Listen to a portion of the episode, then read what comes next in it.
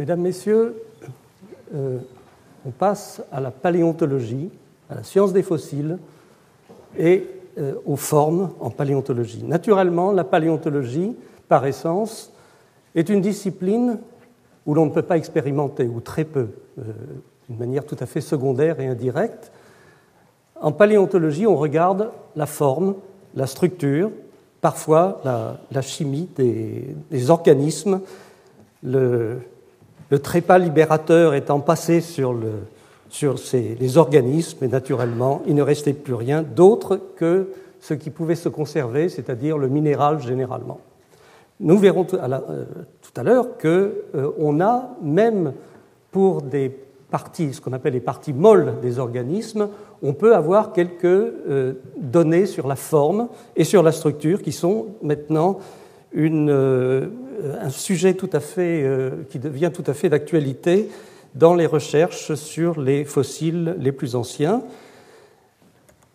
Là, je me contenterai de vous parler de la paléontologie de la forme chez les vertébrés. Alors, je m'excuse, mais euh, je vous prie de m'excuser, mes diapositives sont en, sont en anglais, les titres des diapositives sont en anglais, mais vous n'aurez guère qu'à regarder les, images et, euh, si nécessaire, je vous expliquerai quelques détails. Euh, voilà un exemple des vertébrés. Pourquoi j'ai pris les vertébrés? C'est parce que je suis paléontologue de vertébrés, surtout, donc c'est le groupe que je connais le plus. Et en particulier, je prendrai le cas des poissons parce que euh, les poissons sont parmi les plus anciens vertébrés, et j'aurais pu prendre les dinosaures, certes, j'aurais pu prendre tout autre groupe des mammifères, mais les poissons étant les plus anciens vertébrés, les problèmes de la forme et de l'interprétation de la forme pour des périodes très anciennes, allant de 400 jusqu'à 500 millions d'années, posent souvent des problèmes d'interprétation, d'observation, et nous en verrons quelques exemples. Alors voilà une, collection des vertébrés actuels, vous les reconnaissez pratiquement tous. Euh, je pense qu'il y a un pointeur là. Vous voyez ici euh, ce grand groupe des tétrapodes, ce très grand groupe euh, de vertébrés actuels dont nous faisons partie. L'homme étant un tétrapode, ce sont tous les vertébrés qui possèdent quatre membres et qui sont capables de marcher sur la terre ferme. Et tous les autres vertébrés sont des poissons. Vous les reconnaissez ici, les requins, des poissons à nageoires rayonnées, un petit peu proches des harengs, le sélacanthe, les poissons à poumons. La majorité des poissons actuels sont des, des vertébrés actuels, pardon, sont des vertébrés à mâchoire, des gnatostomes. Il y a 60, à peu près 62 000 espèces. Et vous voyez que depuis les requins jusqu'à l'homme, il y a parfois des relations peut-être un peu conflictuelles, mais, néanmoins, euh, ces, gnatostomes, grâce à leur mâchoire, grâce à, euh, des quantités de caractères à la fois anatomiques, physiologiques et comportementaux, ont très rapidement conquis une grande partie de, de, la, de la, planète euh, au cours, disons, des 400 derniers millions d'années. Par ailleurs, il y a un petit groupe de vertébrés qui, eux, n'ont pas de mâchoire et que l'on a longtemps supposé, à juste titre d'ailleurs, qu'ils étaient plus primitifs puisqu'ils n'avaient pas de mâchoire. effectivement, ces vertébrés sans mâchoire, que l'on appelle les cyclostomes, je pense que tous ceux d'entre vous qui ont fait un peu de zoologie connaissent ce, groupe, il comprend les lamproies et euh, euh, les ici et les myxines, et ils sont assez, peu connus du grand public, puisque, sauf pour les Bordelais qui mangent euh, fréquemment de la lamproie, c'est d'ailleurs délicieux à la bordelaise, mais la mixine ou hackfish euh, est très peu connue puisqu'elle vit généralement dans des grandes, c'est une forme marine qui vit dans des grandes profondeurs. Mais ces deux groupes euh, de cyclostomes ont quelques ressemblances tout à fait particulières, notamment euh, la présence d'une seule narine dans laquelle euh, euh, s'ouvre un sac nasal unique. On voit ici la narine de la myxine et ici la, narine de la lamproie qui est en position dorsale. point important, on verra tout à l'heure avec d'autres, avec les relations avec les fossiles. Et les lamproies, pour ceux qui les connaissent, sont des animaux qui généralement s'attachent sur les pierres ou sur des animaux, ou sur d'autres poissons qu'elles parasitent, parfois même sur l'homme d'ailleurs, euh, grâce à leur ventouse orale qui entoure, euh, qui entoure la bouche. Alors, quand on regarde le crâne des, des, vertébrés actuels, de ces grands groupes de vertébrés actuels, c'est-à-dire les vertébrés sans mâchoire représentés par la, la, myxine pardon, et la lamproie, et puis là un vertébré à mâchoire, il s'agit d'un requin, on voit qu'il y a très peu de, points communs. Ça, ne saute pas aux yeux.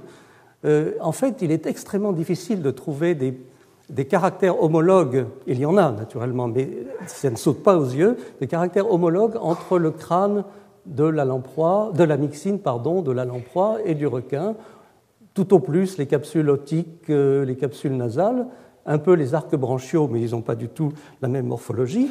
Et euh, autant les gnatostomes possède souvent un squelette fortement ossifié, euh, de l'os dermique, de l'os euh, superficiel, également des dents, donc tout un squelette fortement calcifié. par contre, la lamproie et la myxine n'ont aucun élément calcifié dans leur squelette, ce qui naturellement exclut ou semble exclure toute possibilité de conservation à l'état fossile. Alors, les relations entre les cyclostomes et les gnatostomes ont été l'objet de débats euh, au cours des dix dernières années à peu près. Classiquement, on reconnaissait les cyclostomes comme étant un groupe monophylétique, c'est-à-dire avec les myxines et les lamproies formant un, seul et même euh, ensemble, ayant un ancêtre commun qui n'était pas partagé avec les, les.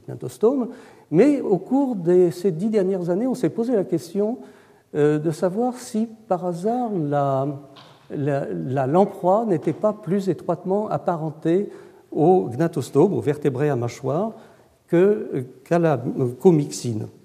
Et la raison pour cela, c'était euh, le fait que euh, les lamproies et les gnatostomes possèdent des véritables éléments vertébraux, ils ont une colonne vertébrale, alors que la myxine n'a aucune trace, n'a apparemment aucune trace de colonne vertébrale. Euh, autour de la corde dorsale, euh, le long de la corde dorsale. Alors, actuellement, les données euh, moléculaires ont largement, et des, données développementales également, ont largement conforté ou supporté l'hypothèse des cyclostomes, c'est-à-dire l'hypothèse de la monophylie des cyclostomes, et il se trouve que l'hypothèse inverse, l'hypothèse opposée, c'est-à-dire la paraphilie des cyclostomes, euh, semble actuellement devoir être abandonnée. Euh, ce qui est bien triste parce que le fait d'avoir euh, des cyclostomes paraphylétiques, c'est-à-dire avec des lamproies plus proches des vertébrés à mâchoire que des, que des myxines, donnait quelque espoir de comprendre l'évolution des caractères à l'origine, à la base même de l'arbre euh, phylogénétique des euh, vertébrés, ce qui est encore actuellement un gros problème. L'origine des vertébrés, euh, même si elle est de mieux en mieux résolue, mais est encore l'objet de, controverses, et en particulier en ce qui concerne les groupes les plus proches parents des vertébrés, c'est-à-dire ce qu'on appelle classiquement les procordés. Alors, les fossiles, là je vous traduis, quelles sont les propriétés uniques aux fossiles Qu'est-ce qu'il y a chez les fossiles qui ne peut pas être remplacé par d'autres disciplines de la biologie ou d'autres disciplines de la biologie comparative? La première, c'est que les fossiles euh, fournissent des assemblages, des associations de caractères, de caractères morphologiques, qui n'existent plus dans la nature actuelle.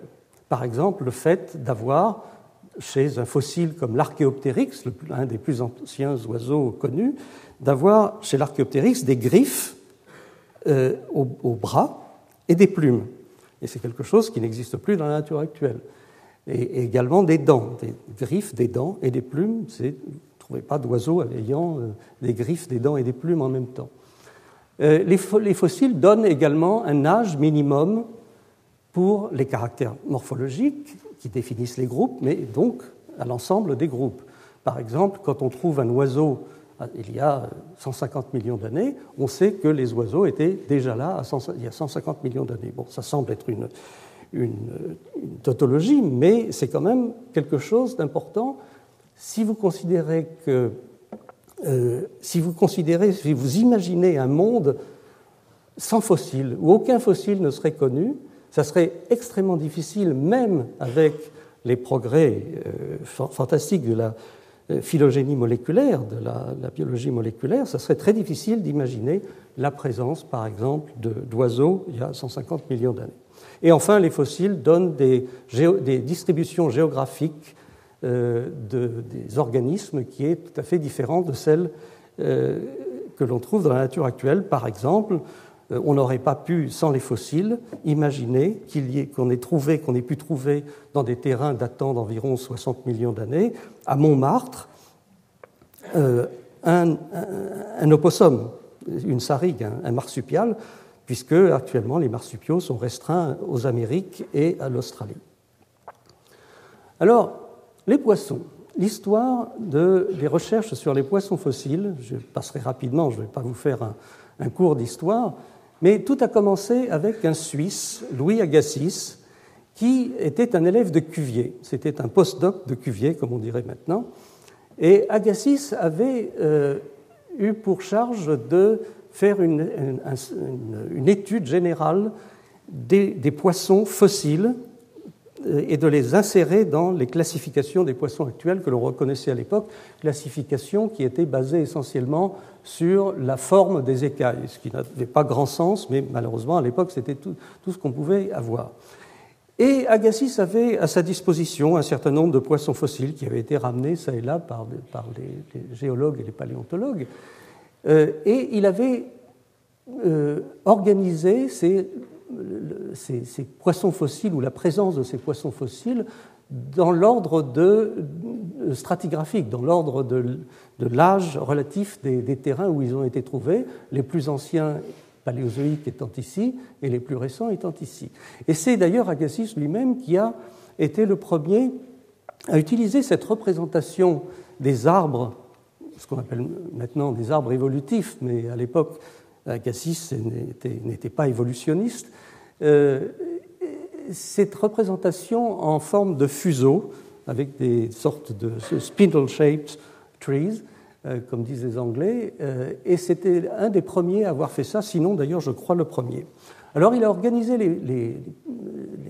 ce qu'il pensait être l'histoire euh, géologique des poissons fossiles, et s'était particulièrement intéressé aux poissons fossiles les plus anciens, puisque c'était les plus anciens vertébrés connus, et on pensait que c'était là qu'on pouvait trouver l'indice de la forme, des, les caractères morphologiques, les caractères anatomiques des plus anciens vertébrés connus. Il avait, euh, Agassiz avait un élève, un, étudiant qui était Karl Vogt. Karl Vogt euh, était, euh, il n'était pas non plus évolutionniste, mais il est devenu, c'était devenu, c'est devenu ensuite un grand évolutionniste et, ami de, Haeckel. Et Karl Vogt avait travaillé sur l'embryologie de la queue des, poissons, des poissons actinoptérygiens, des poissons un petit peu comme la, comme la, comme la morue ou, le hareng. Et il s'était aperçu qu'il avait travaillé aussi surtout sur la truite, et il s'était aperçu que la queue de, de la truite, dans les stades embryonnaires les plus précoces, ici, ressemblait un petit peu à la queue d'un requin.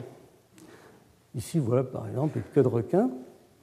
Et euh, curieusement, comme il travaillait avec Agassiz, il s'était vu, aperçu également que parmi les collections de poissons d'Agassiz, plus les poissons étaient anciens, plus la queue avait cette forme ascendante, c'est ce qu'on appelle une, nageoire caudale épicerque, euh, et, que l'on trouve chez, par exemple, des actinoptérygiens du, carbonifère d'environ de, 200 ou 300 millions d'années. Et euh, ça, fait jaillir dans son idée, et surtout dans celle d'Agassiz, l'idée que plus on se rapprochait, euh, plus on descendait, euh, on remontait le temps plutôt, plus on allait dans des périodes anciennes, plus on se rapprochait de la, structure embryonnaire. Alors ça, c'est une idée qui été très répandue au XIXe siècle, et c'est une idée qui, a, été un petit peu, qui a pavé le chemin de l'évolutionnisme darwinien.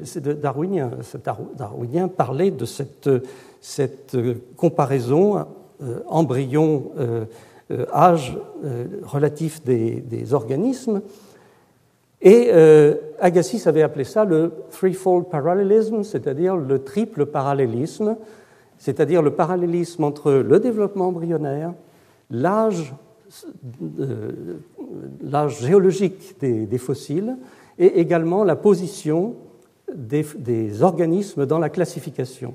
Il faisait un, triple parallélisme qui euh, était, semblait cohérent à l'époque. Alors naturellement, il y a eu énormément de, de débat jusqu'à l'époque, jusqu'aux années 80, 1980, avec les travaux de Gould, sur la signification de ce triple parallélisme. Était-ce une forme de néocréationnisme? Était-ce une forme d'intelligent design? Au contraire, était-ce euh, réellement une piste importante pour la, génétique du développement et la biologie du développement Ça, je pense que Denis Duboul vous en, vous en parlera euh, ultérieurement. Et Agassiz avait un, rabatteur de fossiles qui s'appelait Hugh Miller. Hugh Miller, c'était un, personnage haut en couleur, un, Écossais de Cromarty, euh, qui a beaucoup écrit sur les légendes écossaises.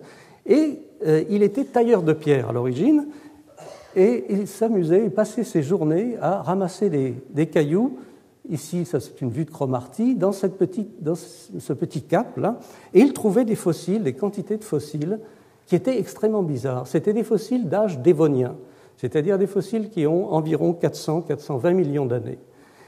Et à l'époque, on, on, savait que c'était certainement parmi les plus anciens vertébrés fossiles, on n'en avait jamais trouvé de plus anciens jusqu'à présent, euh, mais on était un peu dérouté par le fait que certains de ces poissons fossiles ressemblaient peu ou prou à des, actuels, et d'autres étaient complètement différents. Et en particulier, ces fossiles que l'on a appelés plus tard, j'utilise souvent ce terme, les ostracodermes, c'est-à-dire les, euh, des, poissons fossiles euh, sans mâchoire, mais avec un, très fort squelette dermique, un squelette dermique extrêmement ossifié aussi une vieille gravure du, XIXe siècle, mais maintenant on en, trouve, des quantités un peu partout dans le monde. Et ces ostracodermes, dont la répartition dans, le temps va de, 359 millions d'années pour les, tout derniers, jusqu'à 470 millions d'années à peu près pour les premiers, ces ostracodermes intriguaient énormément Agassiz et les gens de son époque, puisque, voilà un ostracoderme, un vrai, euh, il s'agit d'un ostéostracé, et il les comparait avec des, poissons-chats, des siluriformes, comme ce poisson-chat là par exemple. Vous voyez que c'était des, poissons avec des écailles extrêmement épaisses et ossifiées, euh, avec également une sorte de bouclier sur la tête, et on ne savait pas trop ce que c'était. Est-ce que c'était des... Est-ce que c'était vraiment des poissons-chats, des poissons de type moderne, à 400 millions d'années ou au contraire, était-ce une simple, une simple coïncidence? C'est pour ça que euh, ces premiers poissons, ces premiers vertébrés connus, ont beaucoup intrigué les amis de Darwin à l'époque, en particulier Thomas Huxley, qui a fait ses premières armes sur justement ces ostracodermes. On voilà ici une reconstitution d'un théraspide, d'un hétérostracé. En, considérant, lui, euh, Thomas Huxley s'était dit, mais après tout, c'est peut-être vraiment des poissons osseux, c'est-à-dire des poissons que l'on considérait, que les zoologistes considéraient comme les plus évolués, beaucoup plus évolués naturellement que des, que des requins, par exemple, ou des esturgeons. Et puis également un autre ami de Darwin, Edwin Ray Lancaster, qui était euh, le directeur du, Natural History Museum euh, au XIXe siècle, mais qui a fait lui aussi ses premières armes sur les ostiostracés, c'est-à-dire les ostracodermes, euh, et euh, en se posant exactement les mêmes questions, euh, savoir est-ce que c'était des poissons modernes que l'on trouvait dans les plus anciens gisements, les plus anciens terrains livrant des, poissons fossiles, ou au contraire était-ce une simple convergence Et puis, en regardant de plus près ces ostracodermes, on se rendait compte qu'on ne trouvait jamais la trace de mâchoire, jamais la trace de, même de dents, de structures euh, euh, évoquant un appareil manducateur. Alors, euh, l'Américain Edward Drinker Cope a décidé que finalement, après tout, puisqu'on ne trouvait jamais de dents ni de mâchoire chez les ostracodermes, euh, c'est donc que c'était des poissons sans mâchoire. Poissons sans mâchoire, mis à part ça, on ne connaissait que les lamproies et les mixines actuelles comme poissons sans mâchoire.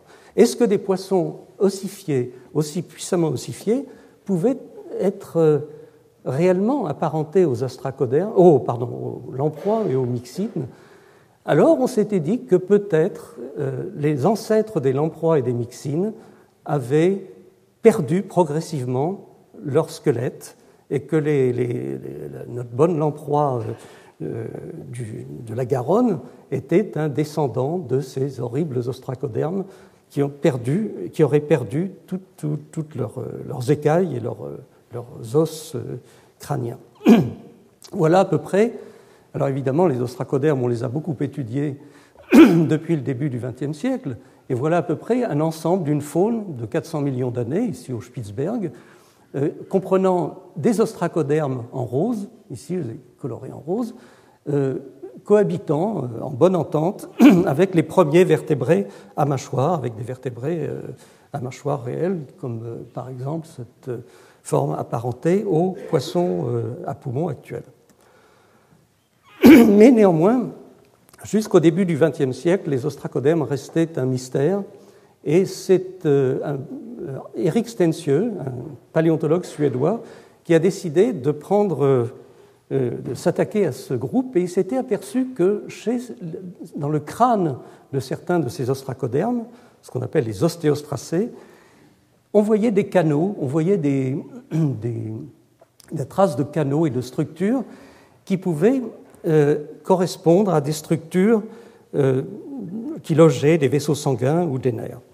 Euh, Stensieux était un biologiste de formation, donc il, avait, il savait faire des coups histologiques, et il a décidé de prendre des crânes, pardon, des crânes d'ostracodermes et de les couper, de les saucissonner comme on, le fait pour des tranches de jambon, par exemple.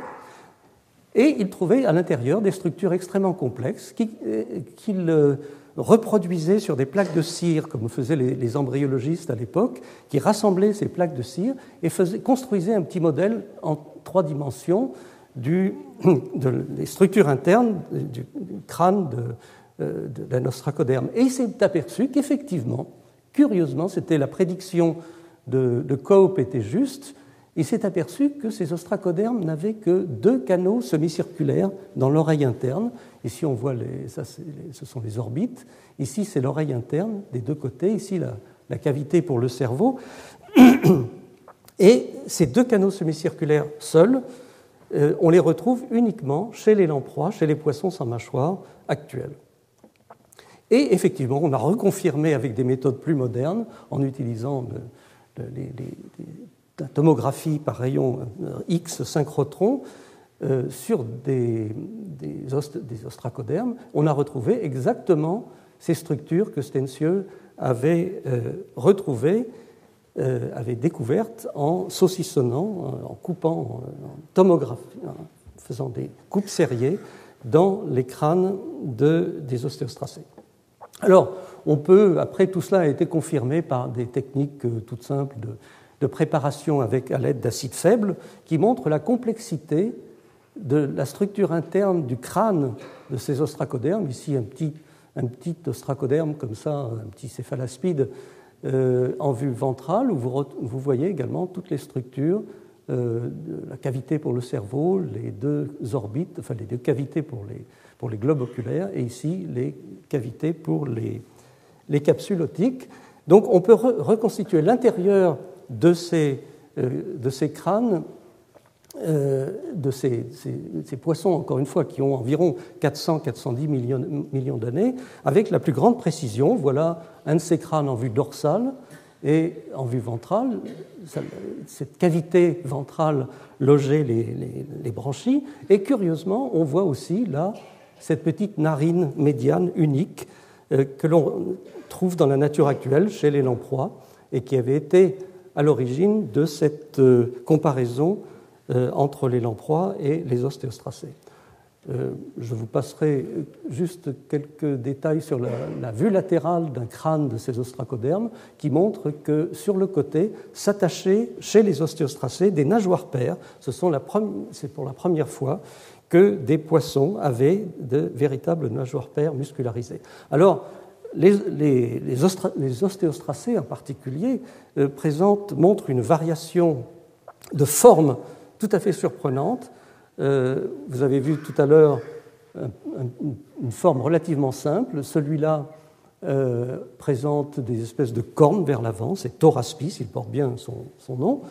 D'autres ont des formes d'avion, un peu, mais tous présentent à l'intérieur la même structure, la même anatomie interne, la même morphologie, la même forme et la même organisation euh, euh, de la cavité pour le cerveau et de la cavité pour les, euh, orbites et les, capsules optiques. Alors Stensieux avait proposé un premier schéma de relation de parenté, ce cladogramme avant l'heure, puisqu'il date de 1927, des relations de parenté entre les différents groupes d'ostracodermes et les groupes de vertébrés sans mâchoire de cyclostome actuels, voilà sous la même forme, mais avec les euh, représentations, le même arbre. Euh, ici, vous avez les lamproies, ici, vous avez les mixines. Donc, euh, on aurait eu les ostéostracés, parents des lamproies, et les hétérostracés, parents des mixines. Bon, cette idée est maintenant abandonnée. On a réétudié sur la base de très nombreux caractères morphologiques en utilisant la méthodologie dite cladistique, qui est basée sur le principe de parcimonie pour construire les arbres phylogénétiques. Et maintenant, on s'achemine vers une solution où tous les ostracodermes sont en fait des, euh, des, vertébrés à mâchoire, des gnatostomes, des vertébrés à mâchoire souches. C'est-à-dire qu'ils n'ont pas de mâchoire, mais ils sont plus étroitement apparentés aux vertébrés à mâchoire qu'ils ne le sont aux lamproies ou aux mixines. Vu d'une autre manière, euh, vu d'une autre manière plus, plus accessible, euh, voilà l'arbre phylogénétique des vertébrés, où on aurait tous les vertébrés à mâchoire ici, et ici les lamproies, les mixines, et puis quelques petites formes dont je parlerai dans un instant. Et donc les ostracodermes sont tous à la base des vertébrés à mâchoire, même s'ils n'ont pas encore de mâchoire. Ici, vous voyez par exemple les ostéostracés que je vous ai montrés tout à l'heure, qui sont euh, certainement le plus proche parent euh, fossile des vertébrés à mâchoire. Et qu'est-ce qui se passe quand il n'y a pas d'os, quand on n'a pas d'os? Puisque effectivement, si Stensieux a pu élucider l'anatomie interne des ostracodermes, et en particulier des ostéostracés, c'est simplement parce qu'il y avait de l'os conservé. Mais si on a affaire à une lamproie fossile, par exemple, qu'est-ce qui reste d'une lamproie fossile, puisqu'il n'y a aucun squelette minéralisé?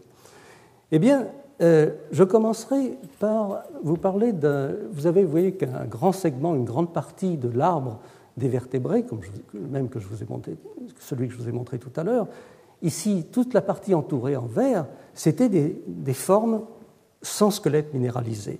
Donc, en principe, aucun espoir de trouver des fossiles. Il y en a quelques-uns, mais euh, euh, la, conservation est, relativement modeste.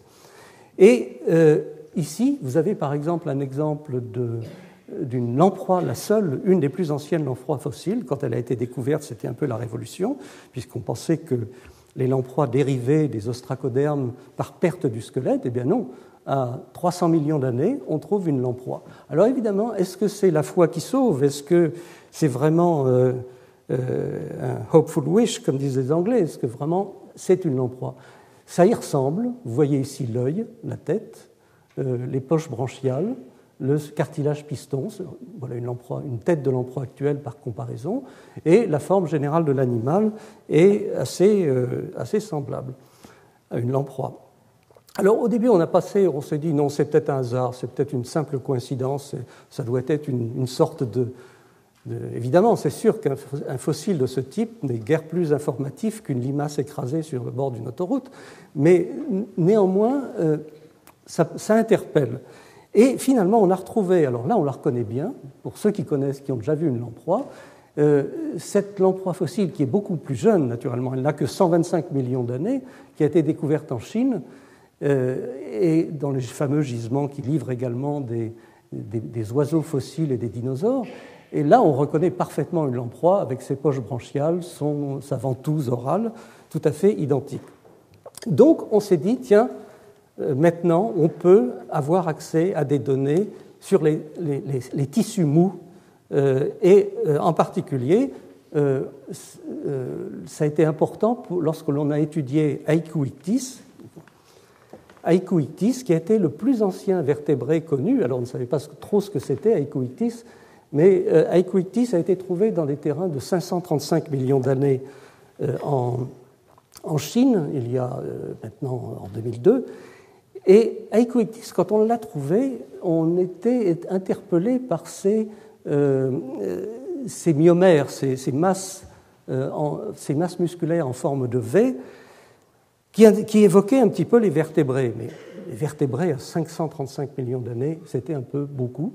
Néanmoins, ayant beaucoup de spécimens, on s'est aperçu que euh, euh, laissait la trace de deux yeux très nets. On a beaucoup de spécimens et également une capsule nasale, euh, les spécimens étant orientés, fossilisés dans différentes positions. Voilà à peu près la reconstitution que l'on peut donner de Aequictis.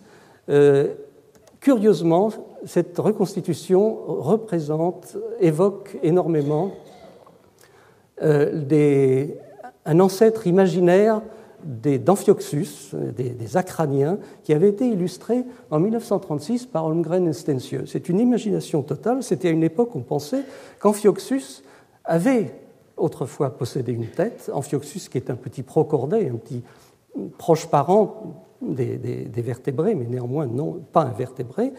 Et Amphioxus aurait eu, l'Amphioxus aurait eu à l'origine une tête qu'il aurait, perdu la tête, tout simplement, au cours de l'évolution.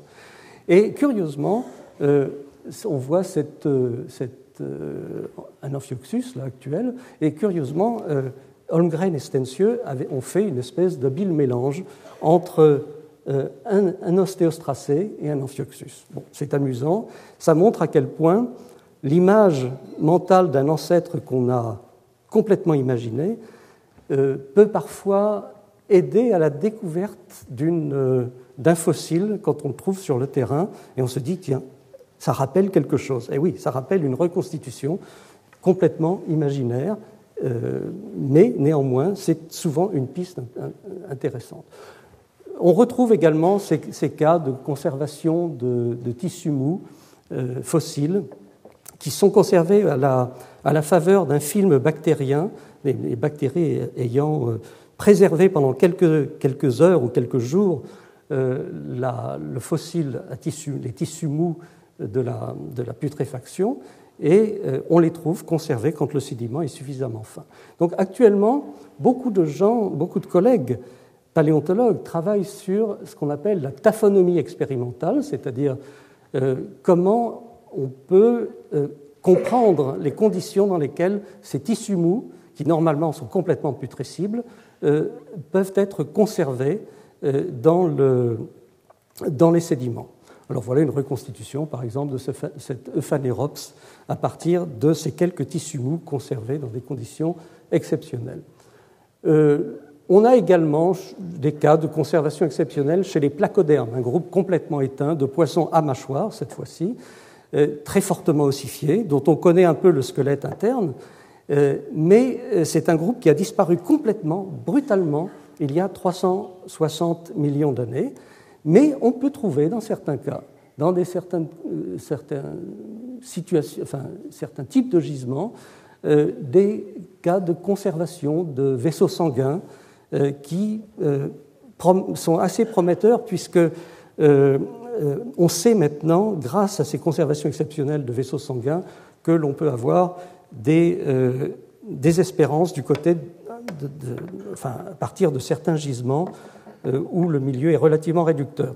Et récemment, des collègues australiens ont trouvé dans un gisement qui était déjà connu à Gogo, dans le nord de l'Australie, de ces poissons, enfin, ces placodermes conservés en trois dimensions, parfaitement conservés, et à l'intérieur, les tissus mous ont été transformés entièrement en phosphate de calcium euh, sous l'action de, films bactériens. Et on est actuellement en train, un, de mes anciens étudiants est actuellement en train de les étudier grâce au synchrotron de, par tomographie au synchrotron de Grenoble. Et puis un exemple, un dernier exemple, et je m'arrêterai là, avec les, au sein des vertébrés à mâchoire. Euh, les, au sein des vertébrés à mâchoire, le grand groupe des sarcoptérygiens, qui sont un groupe qui comprend le sélacanthe, les poissons à poumons et les tétrapodes, c'est-à-dire nous-mêmes, euh, un, euh, comprend un, un animal, un poisson euh, tout à fait emblématique que tous ceux qui connaissent un, petit, un tant soit peu la paléontologie euh, euh, ont déjà entendu parler. C'est Eusthénoptéron qui vient du, qui a environ 380 millions d'années, qui vient du fameux gisement de Miguacha. Eusthénoptéron a été longtemps considéré comme le précurseur des, ou un ancêtre, on disait, des tétrapodes, c'est-à-dire des vertébrés terrestres à quatre membres comme Ichthyostega ou Acanthostega. Et euh, voici par exemple la place de euh, Eusthénoptéron en bleu ici dans l'arbre phylogénétique de, toutes ces, de ces sarcoptérygiens qui euh, font un petit peu la transition entre les poissons et les tétrapodes. Et il y a quelques années, un célèbre spécialiste du cerveau des poissons, un collègue américain qui s'appelle Glenn Northcutt, et assisté à un, congrès au Muséum à Paris et avait présenté une superbe conférence sur euh, la transformation, enfin les modifications du système nerveux et en particulier du cerveau euh, euh, à la transition poisson-tétrapode. Et il avait dit Je vendrai mon âme pour voir le cerveau de Sténoptéron. Donc, juste, il avait terminé sa conférence, je lui dis Viens donc voir dans mon laboratoire, j'ai trouvé quelque chose. Et il n'y avait pas besoin de vendre son âme, puisque un de mes doctorants, Alan Pradel, venait d'étudier un, un, ignoptérygien, un crâne d'ignoptérygien euh, fossile d'environ 300 millions d'années, qui vient de 310 millions d'années exactement, de, des États-Unis et euh, les ignoptérygiens sont des, poissons apparentés aux requins et aux chimères, assez bizarres. Et en étudiant, en voulant reconstituer le crâne de ce poisson, à l'aide de la tomographie synchrotron, il a vu apparaître une étrange euh, ombre dans la région. Une, ce sont des tomographies verticales, ça fonctionne comme un, scanner tout simplement. Et il a vu euh, apparaître une curieuse ombre blanche et donc, ils ont refait, il a refait cette même tomographie avec un autre système que l'on appelle l'holotomographie, qui est un système euh, nouveau pour, euh, en tomographie synchrotron, et il a vu apparaître cette structure. Glenn Northcutt l'a vu, et il, s'est assis et il a dit Ça, euh, si ce n'est pas le cerveau, je veux bien, cette fois-ci, je veux bien vendre mon au diable.